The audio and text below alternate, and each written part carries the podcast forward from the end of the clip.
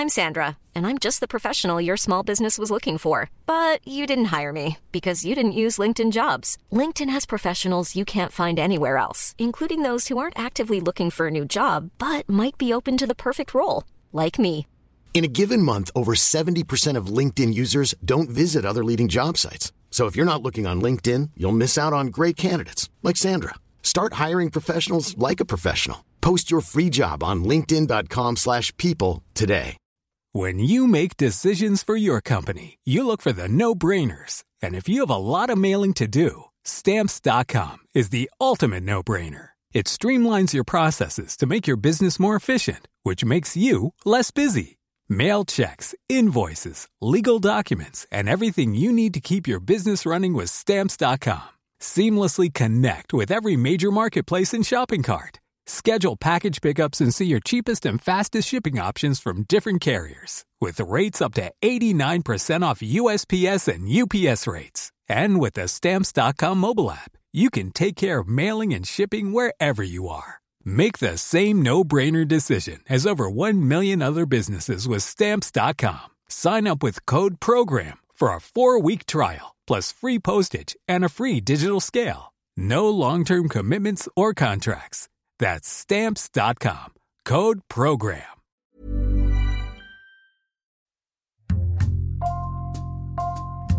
Bonjour, c'est Jules Lavie pour Code Source, le podcast d'actualité du Parisien.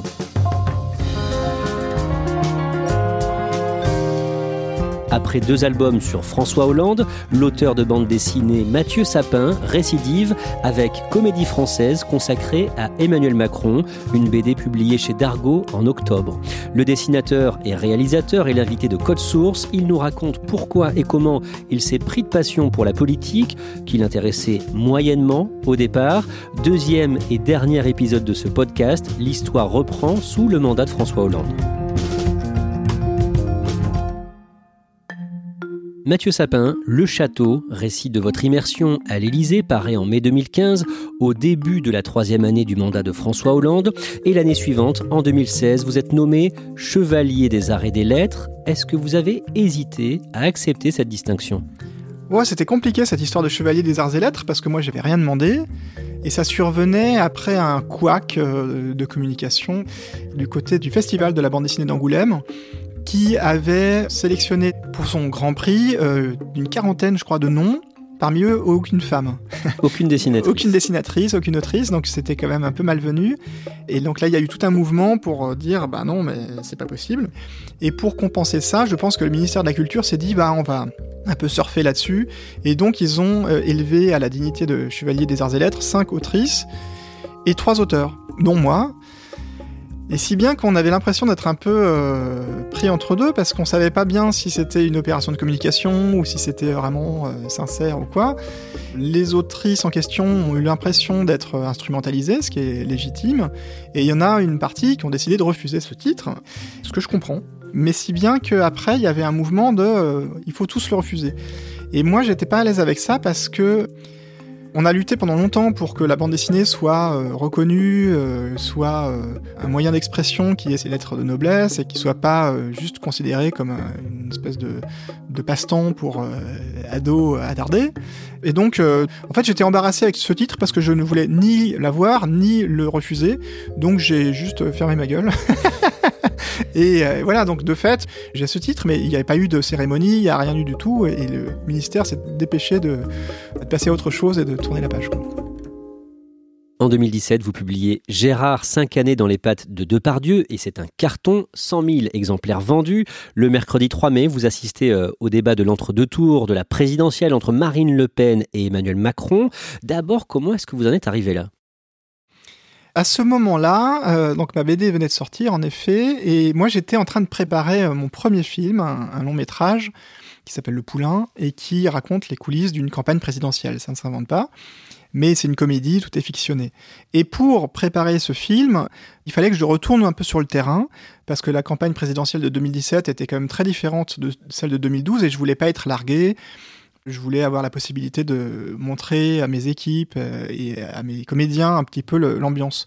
Et aussi, j'avais pour mission de faire des pages de bande dessinée pour le journal Libération qui racontait tous les week-ends la campagne présidentielle.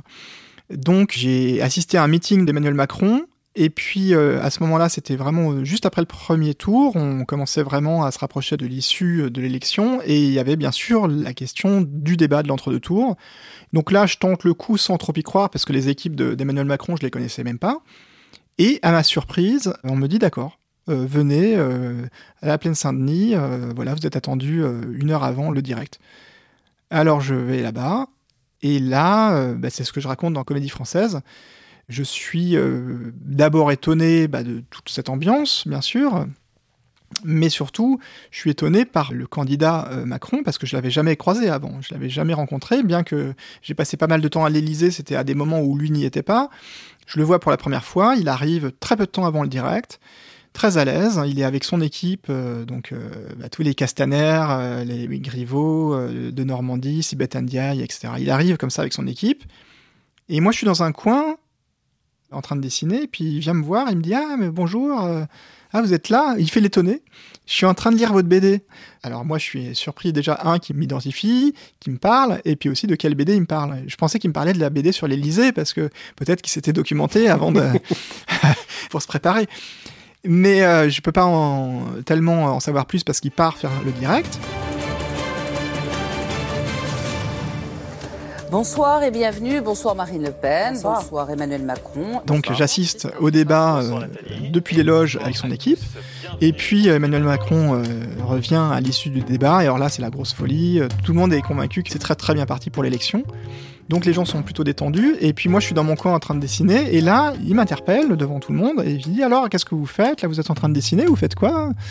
Et donc je dis oui, je prends des notes. Et ce qui était vrai. Enfin, j'étais en train de prendre des notes pour mon film et pour ma BD. Et là, il dit euh, aux autres, lui, il a fait une BD sur deux par Dieu qui est super, je vous la recommande, euh, c'est génial. Euh. D'ailleurs, il est en train de vous dessiner, vous allez sûrement vous retrouver dans une BD. Et il vous parle de Gérard Depardieu. Il me dit, oui, je suis fan de Depardieu, j'adorerais le rencontrer. Enfin, il est vraiment voilà, très enthousiaste avec mon album. Et puis, c'est le moment de partir, il va pour me dire au revoir, puis là, il me fait un clin d'œil. Alors là, je me dis, qu'est-ce qu'il est sympa ce Macron, enfin, il est mec très à l'aise. qu'est-ce que vous vous dites justement Je me dis non, mais je, voilà, je, comprends mieux à ce moment-là pourquoi il a réussi à emmener tout ce monde avec lui, parce que euh, c'est quelqu'un de très magnétique, très euh, sympathique. Voilà, il, est très bon. Très séducteur. Très séducteur. Et puis voilà, il disparaît. Et la semaine suivante, il leur met une couche dans le magazine Le Point, dans l'interview qui lui est consacrée il parle à nouveau de ma bande dessinée sur Depardieu.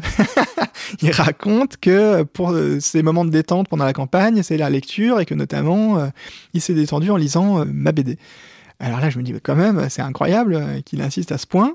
Et comme moi, de mon côté, j'étais en train de préparer mon film et que j'espérais tourner la séquence de fin de mon film à l'Elysée, je me dis bah tiens, après tout, j'ai rien à perdre, je vais lui demander si c'est possible de tourner à l'Elysée. Comment vous faites pour lui demander et qu'est-ce qu'il répond? Je fais comme avec François Hollande, c'est-à-dire que je demande à une journaliste politique euh, son numéro de téléphone et je lui envoie un texto et là il me répond du tac au tac. Super le tournage, euh, organisons ça. Et puis après, il me reparle de Depardieu encore. je vois que c'est un truc assez euh, important pour lui. Parce qu'il veut le rencontrer. Il aimerait bien le rencontrer, manifestement.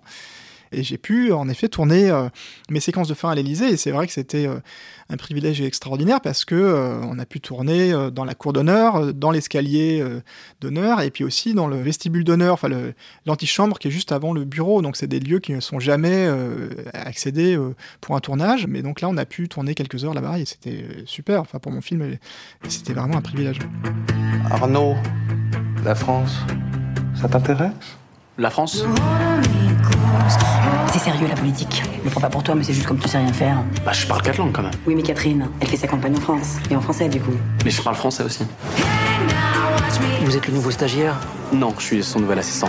Agnès Mais qu'est-ce que tu fous La nana, elle a eu un Mais me raconte pas ta vie, je m'en fous Espèce de cocole J'aime pas trop quand on m'appelle Gogol. Dans la bouche, c'est affectueux. Votre film, Le Poulain, sort le 18 septembre 2018. Il va recevoir de très bonnes critiques.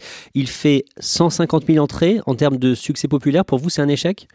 Non, non, non, pour moi, c'est, on va dire, c'est encourageant. D'autant plus que les producteurs m'ont engagé pour un deuxième film. Donc, euh, non, non, moi, je suis très content de l'expérience et du tournage et de la réception du film. Et après, euh, bah, on a évidemment envie de faire mieux. Après, c'est toujours. Euh, mais pour un premier, premier coup, non, non, je suis content. À ce moment-là, Mathieu Sapin, vous, avez envie de faire une bande dessinée à l'Élysée avec Emmanuel Macron. En faisant sa connaissance, je me dis qu'il y a un sujet quand même, je comprends quand même que c'est quelqu'un d'intéressant et je me dis il y a un sujet à faire. Quand j'avais suivi François Hollande, j'étais plus dans les faits, dans l'actualité générale. Là, mon ambition, c'était d'essayer de recueillir euh, le ressenti de quelqu'un qui en plus a un âge pas très loin du mien et qui est donc euh, au poste suprême. Mais c'est très compliqué. Mais c'est très compliqué. D'autant plus que j'avais un accès direct qui s'est perdu très vite puisque le numéro de téléphone dont je disposais a circulé sur Internet. Donc j'ai plus l'accès direct et toutes les démarches que j'entreprends pour euh, bah, lui parler de ce projet échouent. Et donc je me prends des murs avec les conseillers en communication successifs. Vous voyez toujours François Hollande et dans votre album Comédie française, vous racontez une scène où vous êtes chez lui, dans sa maison à Paris, et où il cuisine. J'avais plus de contact avec lui depuis longtemps et puis je l'ai invité tout simplement à, l'avant-première de mon film. Et donc c'est lui qui m'a invité euh, chez lui, à son domicile. J'ai hésité parce que je me suis dit c'est quand même pas très orthodoxe c'est-à-dire que là, on bascule dans une sphère privée, dans une sphère euh, intime même.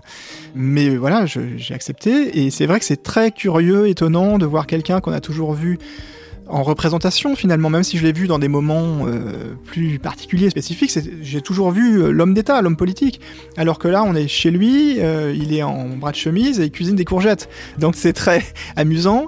Mais là où j'étais pas super à l'aise, c'est qu'il est passé au tutoiement. C'est-à-dire que d'un seul coup, je me suis rendu compte que j'avais plus le même statut et que les choses seraient plus comme avant. Mais il faut l'accepter parce que si on observe quelqu'un pendant longtemps, il y a toujours un moment où il y a une forme de rapprochement, c'est très difficile de rester euh, à distance. Les hommes politiques sont toujours dans une démarche un peu de séduction, de sympathie, pour s'attirer euh, une forme d'empathie de la part des observateurs. À votre avis, pourquoi cette scène des courgettes a marqué les gens? Je pense que c'est le côté... Euh, un peu iconoclaste. Et puis le fait que justement ce soit des courgettes, je sais pas ce que symbolise la courgette, mais en tout cas, les gens s'arrêtent beaucoup à ça. Euh, je pense que ce qui plaît aussi, c'est le, côté très euh, très banal justement. Lui, il avait beaucoup euh, communiqué là-dessus sur le côté normal. Voilà, il n'y a rien, de plus normal que cuisiner des courgettes. À ce moment-là, votre projet de faire une BD sur Emmanuel Macron patine. Vous décidez de changer un peu vos plans. Au même moment, je me suis intéressé au théâtre du XVIIe siècle et à Jean Racine. Racine a une vie un peu étonnante parce qu'il a arrêté le théâtre euh, très tôt. donc toutes les pièces qu'on connaît de lui, euh, il les a fait euh, jeune. Et puis il arrête le théâtre soudainement pour devenir historiographe de Louis XIV et pendant 20 ans, hein, ce qui n'est pas rien. Et alors ça, ça m'intrigue parce que je me dis, mais qu'est-ce qui l'a poussé à faire ça? Quelle drôle d'idée, alors que son théâtre avait énormément de succès de son vivant, qu'il avait une liberté totale, qu'il gagnait bien sa vie, alors que lui-même venait d'un milieu euh, pas forcément très argenté. J'ai trouvé que c'était vraiment quelque chose d'inattendu parce que Racine, on le connaît pour son théâtre, et pas pour cet aspect euh, d'historiographe et de maître de la propagande finalement. Et je me dis que ça pourrait être un biais pour ma bande dessinée, c'est de raconter les rapports entre art et pouvoir et, la séduction du pouvoir pour l'artiste. J'ai décidé de faire un parallèle entre son parcours à lui et mon parcours à moi d'observateur d'homme de pouvoir. Mathieu Sapin. On en revient au tout début de ce podcast, l'entretien que vous avez avec Brigitte Macron à l'Élysée en septembre 2019. Vous finissez par être invité à un voyage présidentiel à Mayotte et à La Réunion.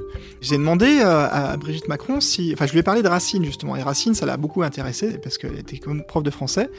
Elle m'a dit Je vais en parler à mon mari, mais euh, je vous préviens, je ne l'influence pas. Et c'est là que c'est drôle parce que quand on voit la séquence euh, où elle le tape avec mes pages de BD, je ne sais pas si, si elle l'influence pas, mais en tout cas, on sent qu'il y a quand même un peu de pression. Toujours est-il que j'ai été, euh, peu de temps après, euh, invité à, ce déplacement à, La Réunion, et qui pour moi était bah, l'occasion ou jamais de parler à Emmanuel Macron de ce projet de bande dessinée, et puis de le faire réagir sur ses rapports entre art et pouvoir, et voir si ça lui parlait, cette histoire de Racine. Le mercredi 23 octobre, à Saint-Denis de la Réunion, vous vous retrouvez euh, à la table d'Emmanuel Macron. Il y a aussi euh, des ministres, des proches conseillers pour ce dîner qui se déroule à la préfecture. Et ce soir-là, vous découvrez une autre facette du chef de l'État. À l'issue du dîner, il est très... Euh, On a un peu bu, hein, notamment, des rhums locaux assez forts. Et Lui puis euh, lui, euh, ouais non, mais lui il était très maître de lui, mais moi moins. mais euh, mais donc il, il vient me voir et, et là c'est la première fois que je lui parle depuis finalement la, les coulisses du débat de l'entre-deux tours. Et donc il vient me voir et il me demande euh, sur quoi je travaille. Alors là j'y vais, je me dis bah c'est l'occasion ou jamais de lui parler de tout ce projet de bande dessinée et puis aussi des rapports entre art et pouvoir. Et j'avais un peu préparé mon truc, je voulais lui parler de Racine, lui parler même, j'avais préparé, j'avais même lu un livre qui paraît-il est son livre de chevet qui est euh, Les deux corps du roi de d'Ernst Kantorowicz. Et donc je lui parle de tout ça. Et très vite, je me rends compte que c'est pas ça qui l'intéresse. Lui, qui- il me parle de Depardieu. Encore. Et encore, il me dit euh, Et Gérard, alors, euh, ça vous dit pas qu'on l'appelle là maintenant? Et là, je me dis mince, euh, j'avais pas vu le truc venir. Et en plus, moi, j'avais plus tellement de contact avec Depardieu à cette époque. Ça faisait très longtemps que je l'avais pas eu au téléphone. Donc je lui dis bah oui, euh, mais je pense que c'est pas une très bonne idée. euh, il aime pas trop qu'on le dérange comme ça. Mais je vois bien que Emmanuel Macron il y tient et c'est vraiment quelque chose qui manifestement lui tient à cœur. Alors en plus j'étais comme je l'ai dit un petit peu euh, éméché. Comme il insiste, je me dis bon ah, j'ai toutes les chances de tomber sur la messagerie de toute façon. Un peu malgré moi, mais je le fais quand même. J'appelle Gérard, ça sonne et là Gérard décroche. Donc je me suis retrouvé dans cette situation complètement improbable Qu'est-ce que vous lui dites de devoir bah, lui expliquer bah, que voilà, je suis à la Réunion, je suis avec Emmanuel Macron, euh, je suis un peu bourré, et Emmanuel Macron voudrait te parler. Bah, ça paraissait pas très crédible, mais et là, je sens bien que je le dérange, qu'il n'avait pas que ça à faire, mais bon. euh, il accepte de parler au président, mais enfin, c'était vraiment une situation complètement ubuesque. Et euh, là, j'ai pas écouté la conversation quand même, donc je, les ai laissé parler quelques minutes. Et puis Macron revient, euh, très content. Il, il a eu ce qu'il voulait, il, il par- par- parlait à Depardieu. Mais moi, intuitivement, je me dis que Depardieu doit, doit pas être ravi de la situation. Ça arrête pas. euh, Une heure après, il m'appelle et il me dit mais ça se fait pas. Je ne dérange pas les gens comme ça. Si t'as envie de lécher des culs, c'est ton problème. Mais moi, j'ai rien à voir avec ce monde. Je veux rien avoir à faire avec ça. Ne recommence pas. Et donc là, je me suis senti très con. Donc je me suis excusé et c'est passé comme ça. Mais, c'est vrai que j'ai raconté ça dans l'album parce que je me suis dit finalement, il y a une signification à ce moment-là. Comme j'avais parlé pendant tout l'album des fascinations entre art et pouvoir, là finalement c'était le paiement de ça avec quelqu'un qui est le président de la République. Et ben lui, ce qu'il a envie, c'est de parler à un artiste, et donc en l'occurrence de Pardieu.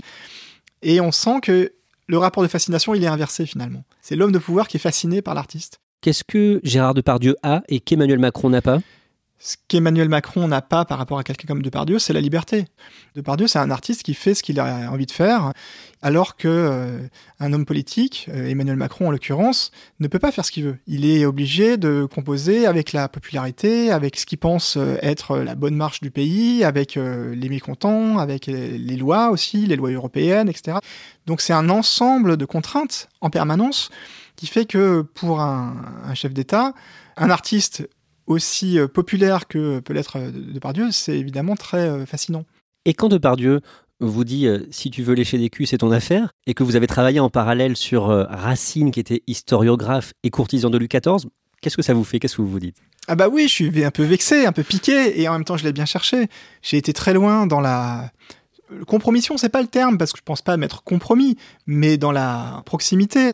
C'est très difficile d'observer le pouvoir et de rester à distance. C'est un peu la thèse de ma bande dessinée, c'est comment euh, observer le pouvoir de près et garder son âme. Et donc ce qui me dit à ce moment-là, c'est ça, c'est quelque part que j'ai perdu euh, mon âme. Et il a pas tort.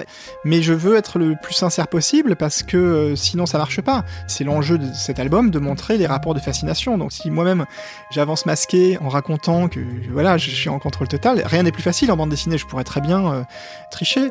Mais l'important c'est d'être sincère avec soi-même et d'être pas dupe. Ça, j'espère y être arrivé.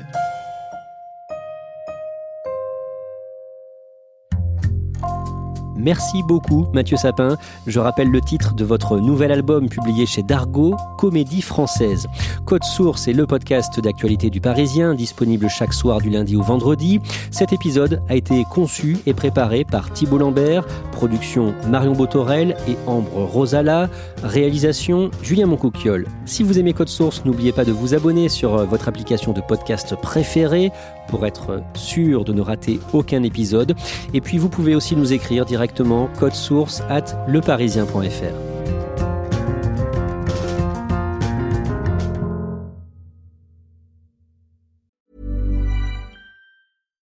Hi, I'm Daniel, founder of Pretty Litter. Cats and cat owners deserve better than any old-fashioned litter. That's why I teamed up with scientists and veterinarians to create Pretty Litter. Its innovative crystal formula has superior odor control and weighs up to 80% less than clay litter. Pretty Litter even monitors health by changing colors to help detect early signs of potential illness. It's the world's smartest kitty litter. Go to prettylitter.com and use code ACAST for 20% off your first order and a free cat toy. Terms and conditions apply. See site for details.